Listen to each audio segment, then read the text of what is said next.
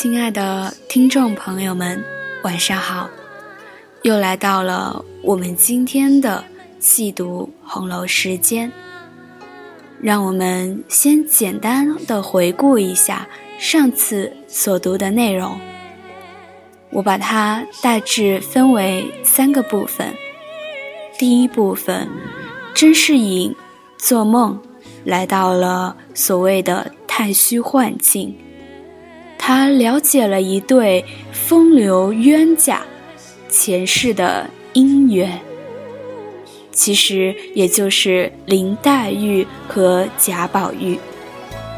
在上一世，林黛玉是绛珠草。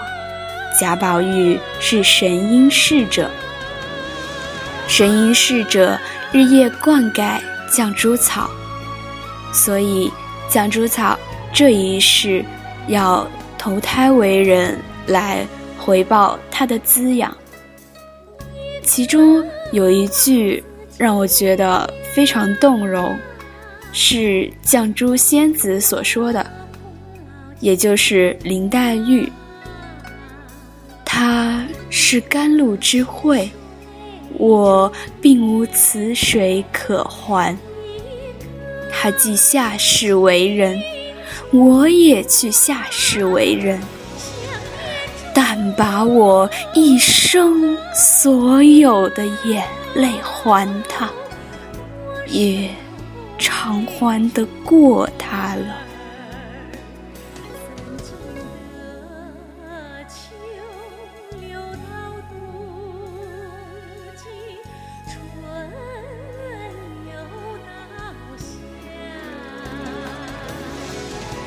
第二部分则是关于甄士隐回到了现实中，他抱着女儿英莲在街上看热闹的时候，来了一僧一道，僧还对他念了一首诗：“惯养娇生笑你痴，菱花空对雪丝丝。”好房佳节元宵后，便是烟消火灭时。从我们看了全书的角度来看，这句话揭示了英莲的命运。她以后改名为香菱，也就是这首诗第二句的菱花。然后嫁给了薛蟠，也对应这首诗其中的雪。但是就当时的甄士隐来说，他还没有到那个境地，所以即便这首诗已经如此明白，他也无法理解。诗的后两句更是明白：佳节元宵后，烟消。火灭时，第三部分则是讲了甄士隐和贾雨村的交情。贾雨村一共做了两首诗，表达自己的抱负。甄士隐也是一个很慷慨识才的人，所以呢，他就为贾雨村准备了银两盘缠。让他去神经赶考。其中有一个小插曲，就是贾雨村看见甄家的丫鬟焦杏儿在携花，而且这个丫鬟呢还看了他几眼，所以贾雨村认为这女子心中有意于他，狂喜不尽。说到这个丫鬟。它的名字叫侥幸，有没有觉得和侥幸有点谐音呢？那么它究竟是怎么个侥幸法？我们会在下一回中谈到。接下来就让我们开始今天的节目，来读第一回的最后一部分，来看看。那个僧人所说的“佳节元宵后，烟香火灭时”，究竟有没有一语成谶呢？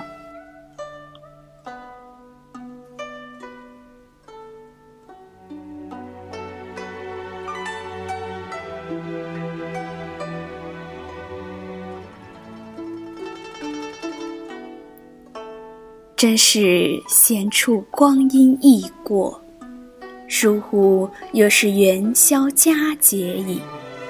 是隐命家人霍启抱了英莲去看射火花灯。半夜中，霍启因要小姐，便将英莲放在一家门槛上坐着，待他小姐完了来报时，哪有英莲的踪影？己的霍启只寻了半夜，至天明不见。那霍启也就不敢回来见主人，便逃往他乡去了。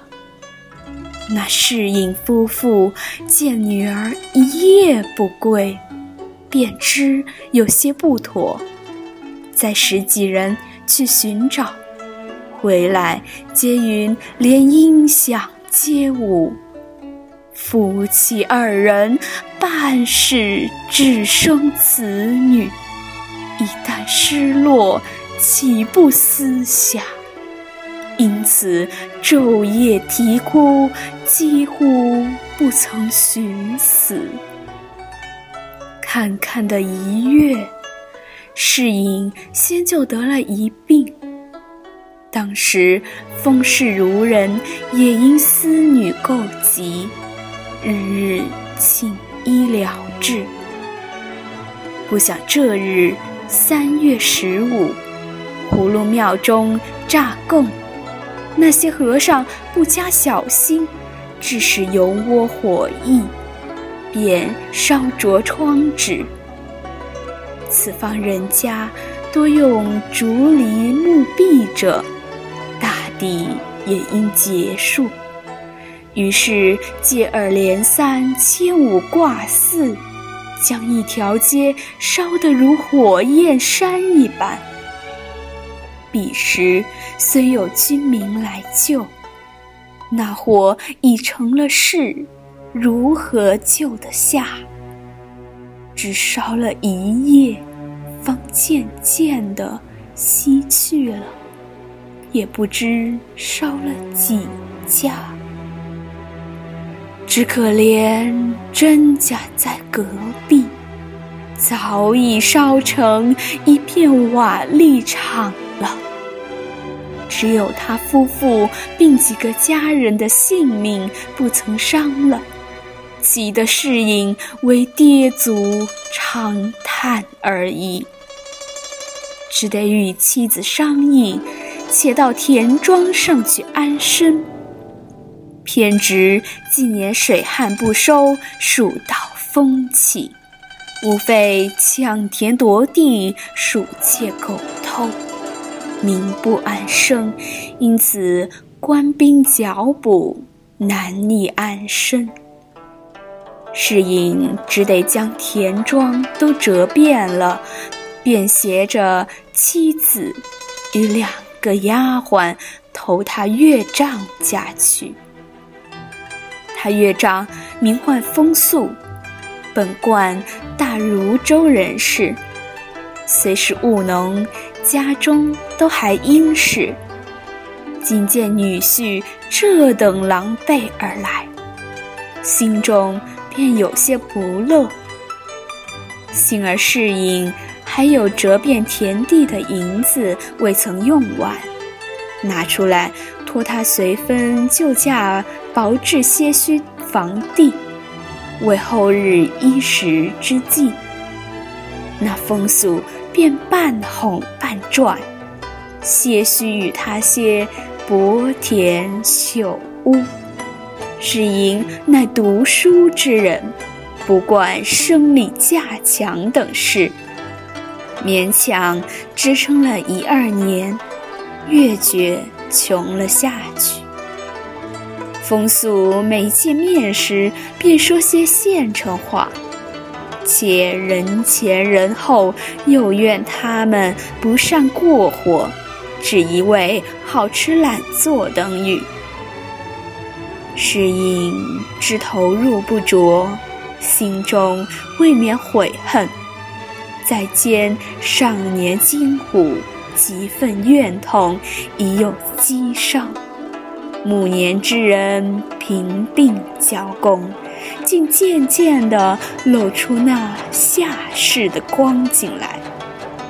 可巧，这日拄了拐杖，正错到街前散散心时，忽见那边来了一个跛足道人，疯癫骆驼，马喜纯衣，口内念着几句言辞，道是：“世人都晓神仙好。”唯有功名忘不了，古今将相在何方？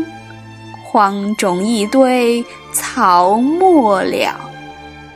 世人都晓神仙好，只有金银忘不了。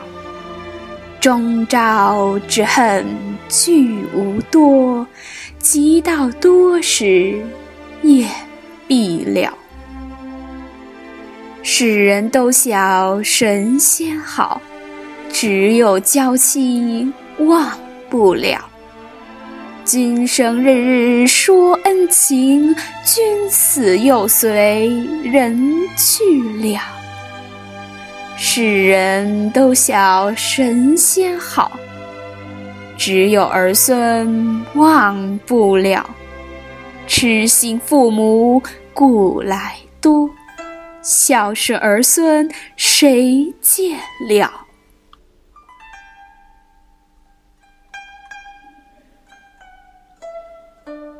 世隐听了，便迎上来道：“你满口说些什么？只听见些好了，好了。”那诗人笑道：“你若果听见‘好了’二字。”还算你明白，可知世上万般好便是了，了便是好。若不了，便不好；若要好，须是了。我这歌儿便名好了歌。是因本是有素会的，一闻此言。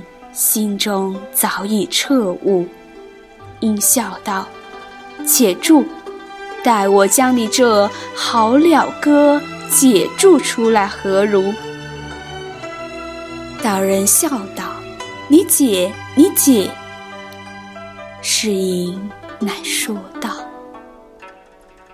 陋室空堂，当年户满床。”衰草枯杨，曾为歌舞场；蛛丝儿结满雕梁，绿纱今又糊在蓬窗上。说什么脂正浓，粉正香，如何两鬓又成霜？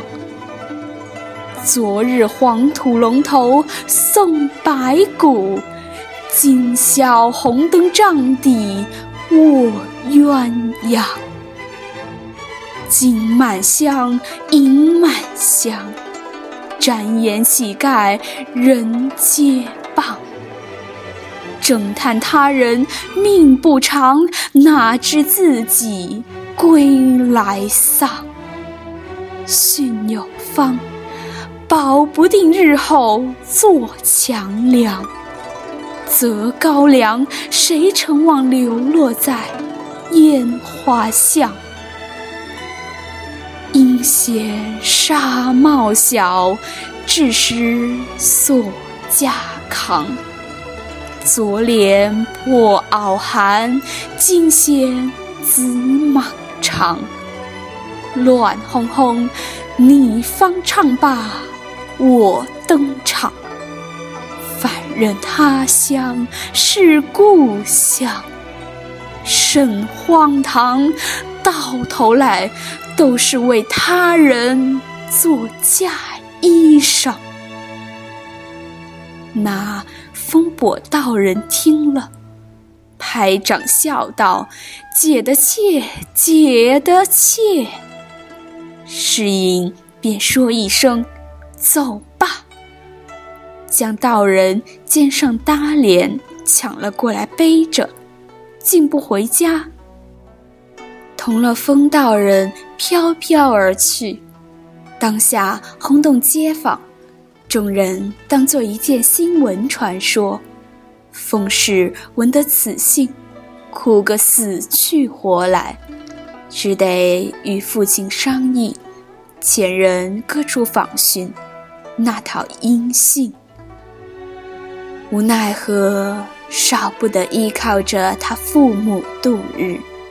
幸而身边还有两个旧日的丫鬟服侍，主仆三人，日夜做些针线发卖，帮着父亲用度。